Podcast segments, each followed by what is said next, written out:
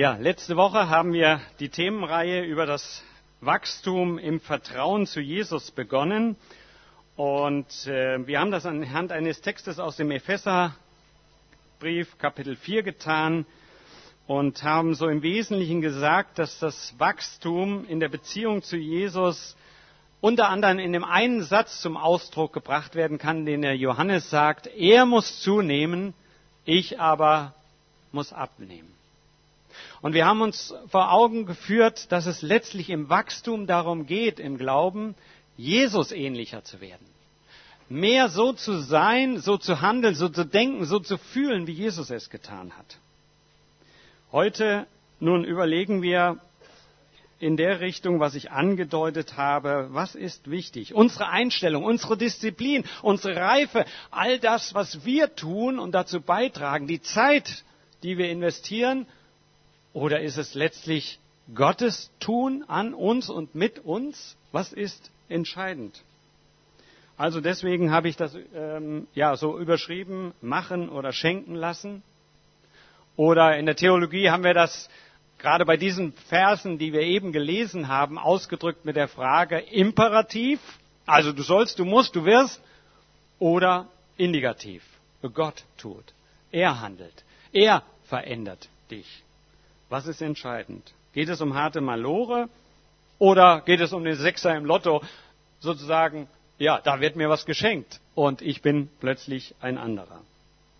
Ich lese gerade eine Biografie von einem Fußballprofi äh, Profi ein, meines Lieblingsvereins. Die meisten kennen den äh, Verein zumindest.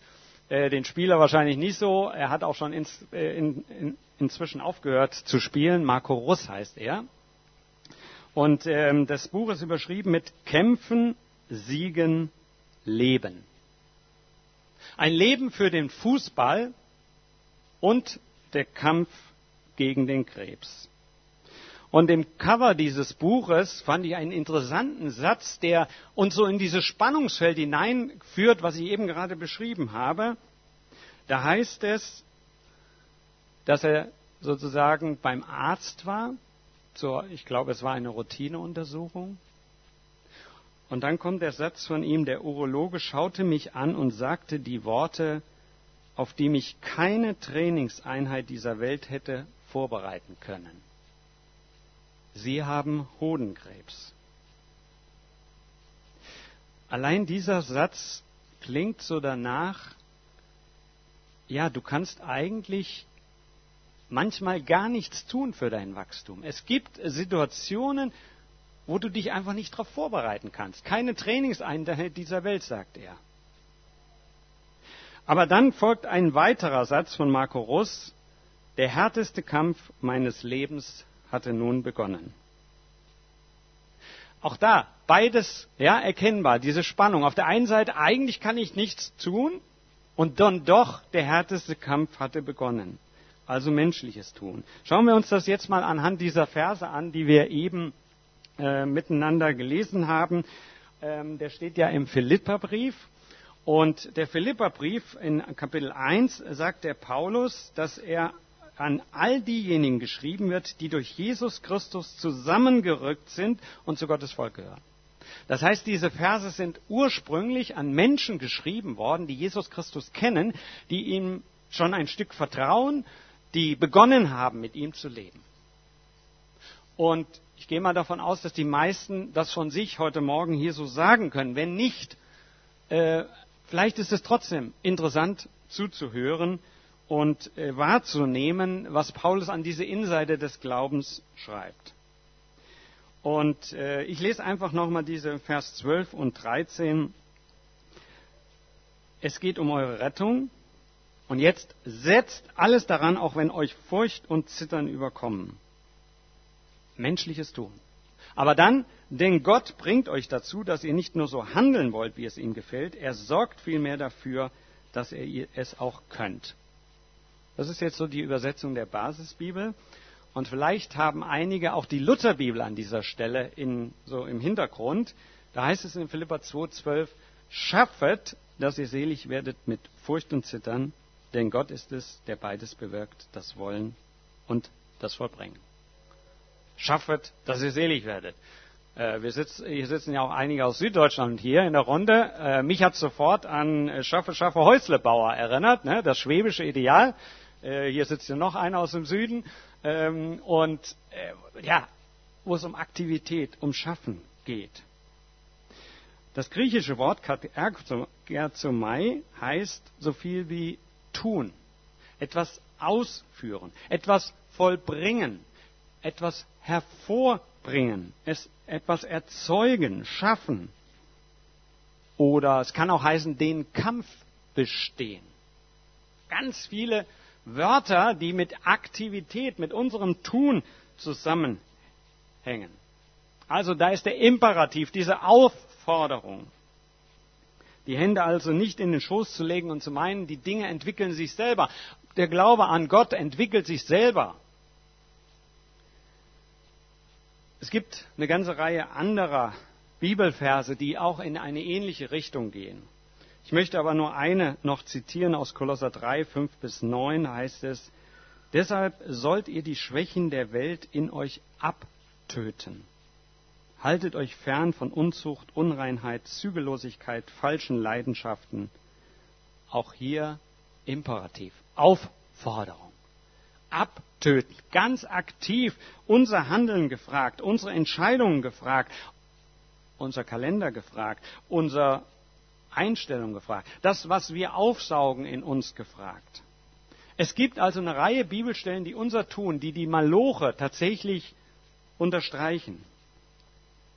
Und das Interessante und das, wie ich finde, zugleich irritierende jetzt an dieser Bibelstelle ist, dass das eine kommt und im gleichen Atemzug kommt was ganz anderes. Es geht um eure Rettung, setzt alles da dran mit Furcht und Zittern. Also da ist richtig volle Leidenschaft gefragt. Und im gleichen Atemzug heißt es, denn Gott bringt euch dazu, dass ihr nicht nur handeln wollt, wie es ihm gefällt. Er sorgt sogar dafür, dass ihr es auch tun könnt. Tja, Gott tut. Gott bringt es auf die Reihe.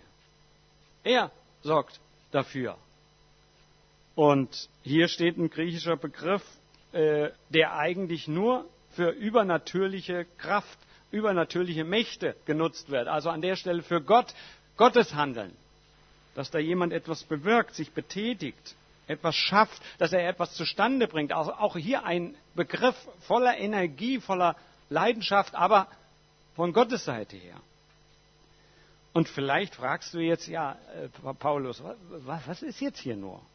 Äh, was willst du uns jetzt sagen? Entweder das eine oder das andere oder wie? Äh, wie, wie, wie, wie sollen wir das verstehen? Es gibt auch noch weitere Bibelstellen, die Gottes Handeln belegen. Wir haben eben im Kinderbeitrag auch schon eine gehört. Ähm, aber es gibt noch andere, Johannes 3 zum Beispiel. Da heißt es, der Geist Gottes weht, wo er will. Und da geht es in dem Zusammenhang auch um das Gespräch mit dem Lehrer Nikodemus und auch um Bekehrung. Und man könnte jetzt sagen, Bekehrung geschieht da, wo der Geist es will. Also, wo ist da menschliches Tun?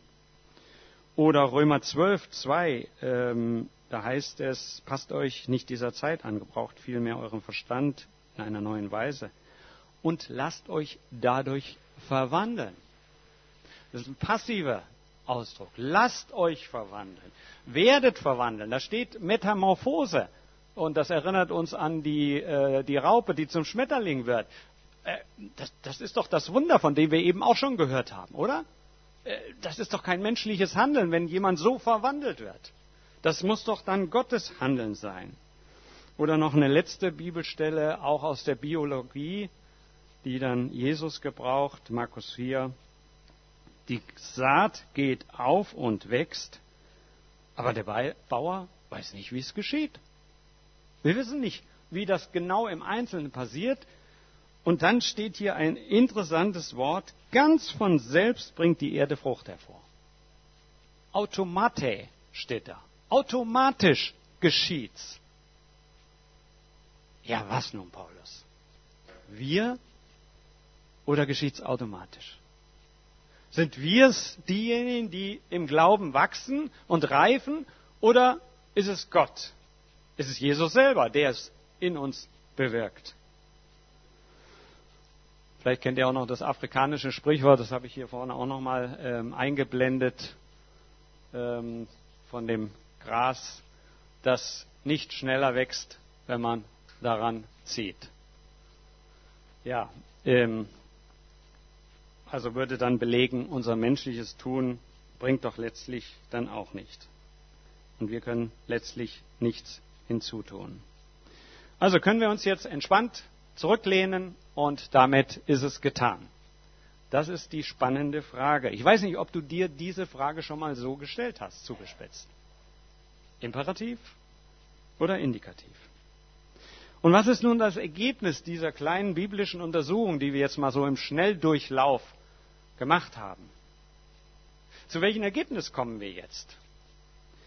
Offensichtlich will Paulus uns sagen, dass es hier ein Ineinander, ein Miteinander gibt.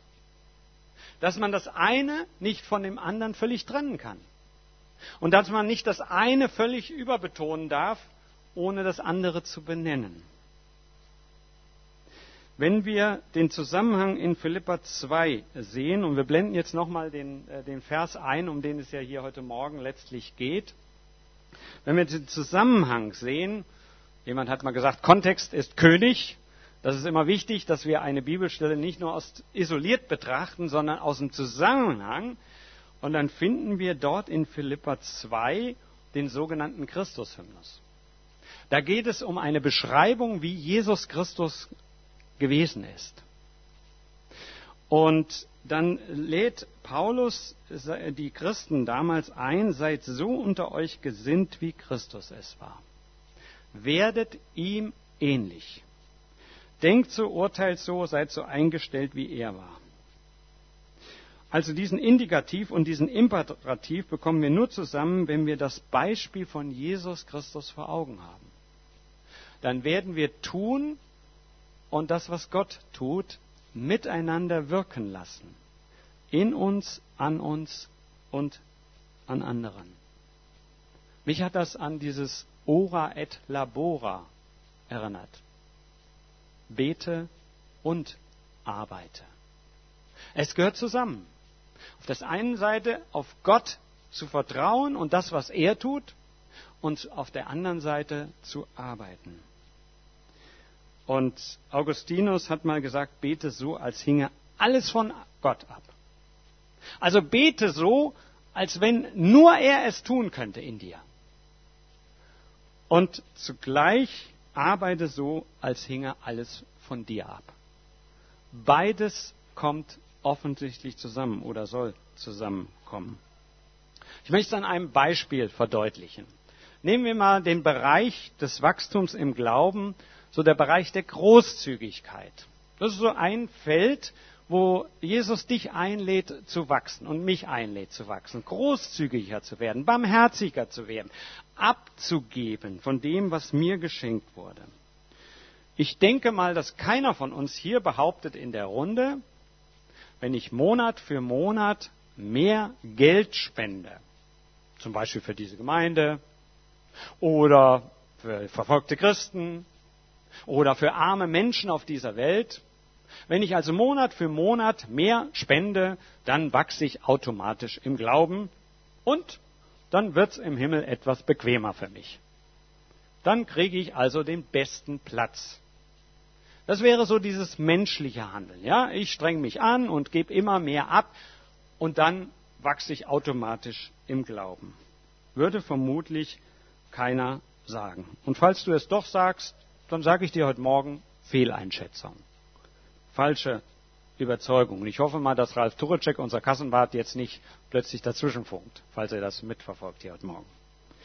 Umgekehrt, nehmen wir den Fall an, Max hat viel Großzügigkeit in seinem Leben erfahren.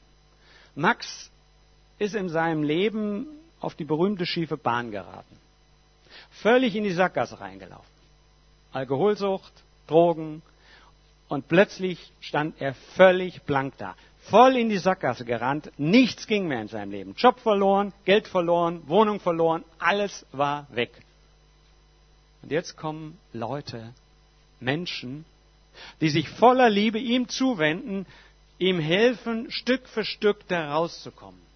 Aus seiner Abhängigkeit, aus einer finanziellen Schieflage.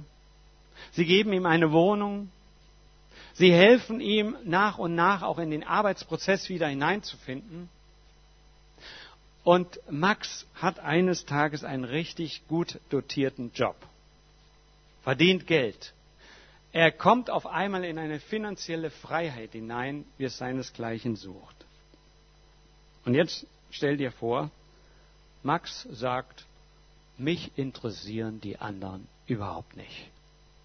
Mein Geld, meine Zeit, das fokussiere ich voll auf meine Interessen, auf meine Zukunft, die ich absichern möchte. Stell dir das vor. Würde das passen?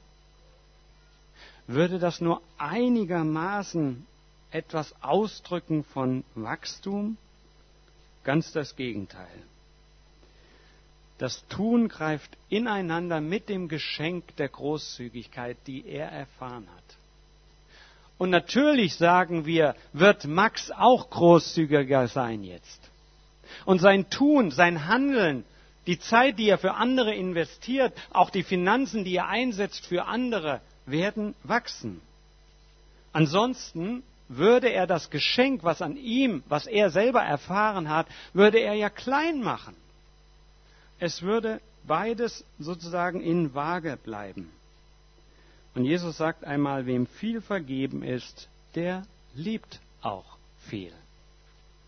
Das sagt er über eine stadtbekannte sogenannte Sünderin, die also einiges getan hat, was nicht so ganz angenehm war in den Augen anderer. Aber die dann bereit war, viel zu geben und Jesus zu salben. Jahresgehalt. Gibt sie mal eben ab. Mehr als der Zehnte übrigens. So ist es auch beim Wachstum. Menschliches Tun und göttliches Geschenk greifen ineinander.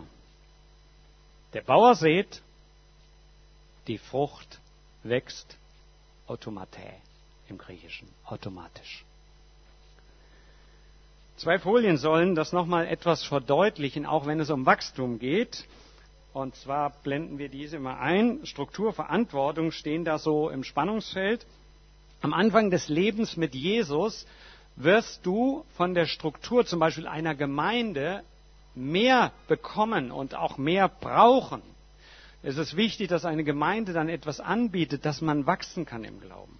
Vielleicht einen Glaubensgrundkurs oder ein Taufkurs, ein Seminar, eine Kleingruppe, wo man weiter wachsen kann und Dinge erfährt. Aber mehr und mehr, je länger du auch mit Jesus unterwegs bist, wird auch deine Verantwortung größer werden. Das, was du tust, das, was du für die Sache beiträgst. Auch für dein eigenes Wachstum wirst du stärker Verantwortung übernehmen. Am Anfang haben es Mentoren oder Seelsorger vielleicht getan oder der Kleingruppenleiter oder sonst eine vertraute Person und nach und nach wirst du selber, wenn du mit Jesus lebst und wachsen willst, dir Themen suchen, vielleicht Bücher suchen, Menschen suchen, die dich im Glauben weiterbringen. Also, das wäre so ein oder zwei Begriffe. Das, die nächste Folie, da ist es auf die Begriffe personenorientiert und wortorientiert. An Anfang sind es, wie schon eben angedeutet, eher Personen, die dich im Glauben begleiten. Letzte Woche hatten wir das mit diesem Joe. Ja, da wollte einer so werden wie dieser Joe weil der Joe ihm so viel Liebe geschenkt hatte. Und äh, der Pastor ihm dann deutlich gemacht hat, ey, du sollst nicht wie Joe werden, du sollst wie Jesus werden. Naja, und äh, er dann nur gesagt hat, ja, wenn dieser Jesus so ist wie Joe, dann will ich es gerne machen. Also, ähm, will sagen, da war eine Person, die voller Liebe sich dieser Person zugewendet hat am Anfang des Glaubens. Aber nach und nach, wenn du im Glauben wächst, wirst du nicht mehr so viel abhängig sein von anderen, die dich begleiten, sondern dann wirst du das Wort Gottes selber nehmen als Haltepunkt, als Wachstumspunkt und wirst dort ja versuchen, dran zu reifen. Letztes Mal habe ich gesagt, und wir blenden wieder die alte, die Bibelstelle ein, dass Stürme ideale Partner zum Wachsen sind. Stürme sind wie Sparringspartner beim Boxen, ja, der Partner, der mit einem boxt. Und sie helfen uns tiefer zu wurzeln. Also haben wir in diesen Zeiten eben auch eine besondere Möglichkeit, im Vertrauen zu Jesus zu wachsen. Davon bin ich überzeugt. Und ich möchte das nochmal anhand der Wachstumsknoten so vor Augen malen. Wir blenden diesen Bambus nochmal ein. Ähm,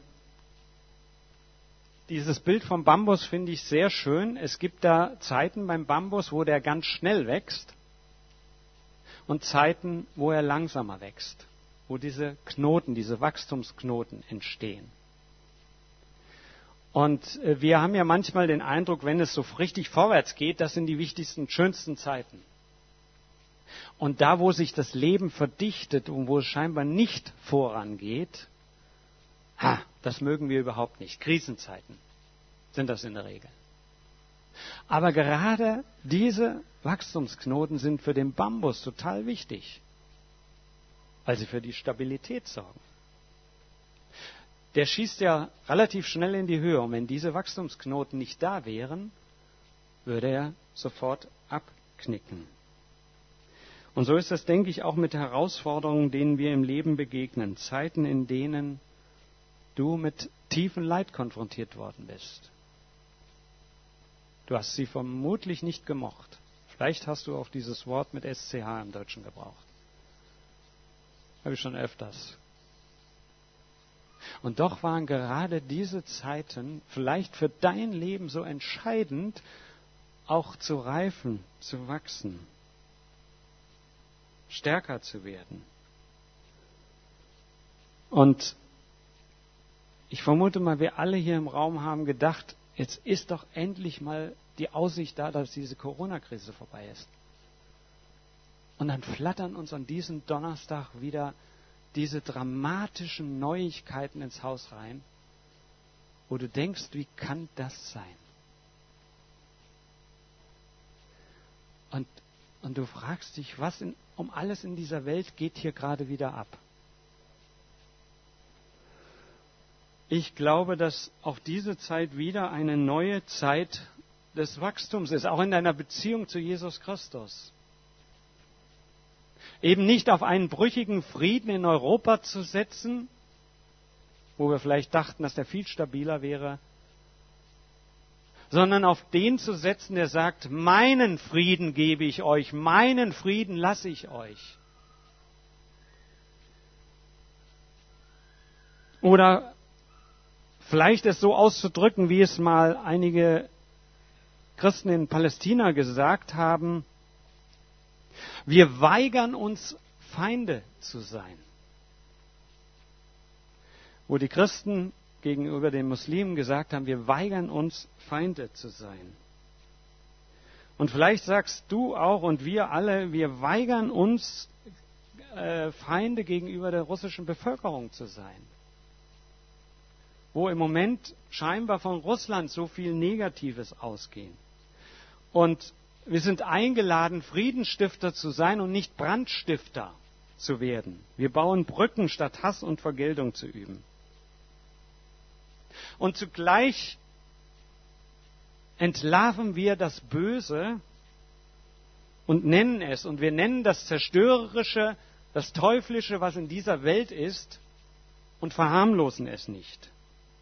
Und wir richten uns gegen alles, was menschenverachtend ist und was über Leichen geht. Und wir stellen uns dagegen. Das fängt im Kleinen an, zum Beispiel wenn Kinder und Jugendliche gemobbt werden, dass wir da einschreiten. Wo Machtinteressen missbraucht werden, dass wir da einschreiten. Und das endet dort, wo ein Wladimir Putin russische Panzer losfahren lässt um souveräne Staaten anzugreifen und damit über Leichen geht. Ja, da mögen wir im Moment ohnmächtig sein. Aber wir sind es nicht. Wir haben den Gott, der Macht hat und der weiterhin Macht ausüben wird. Deshalb werden wir das einsetzen, was uns gegeben ist. die Macht des Gebets, die Macht der Liebe, die Macht der Wahrheit und das alles, was uns gegeben ist. Meine Frage an dich zum Schluss. Bist du, bin ich bereit, wirklich zu wachsen? Im Vertrauen zu Jesus. Im Vertrauen auf den, der sagt, ich bin bei euch alle Tage bis an das Ende der Welt. Das ist eine Frage, die nur jeder für sich beantworten kann.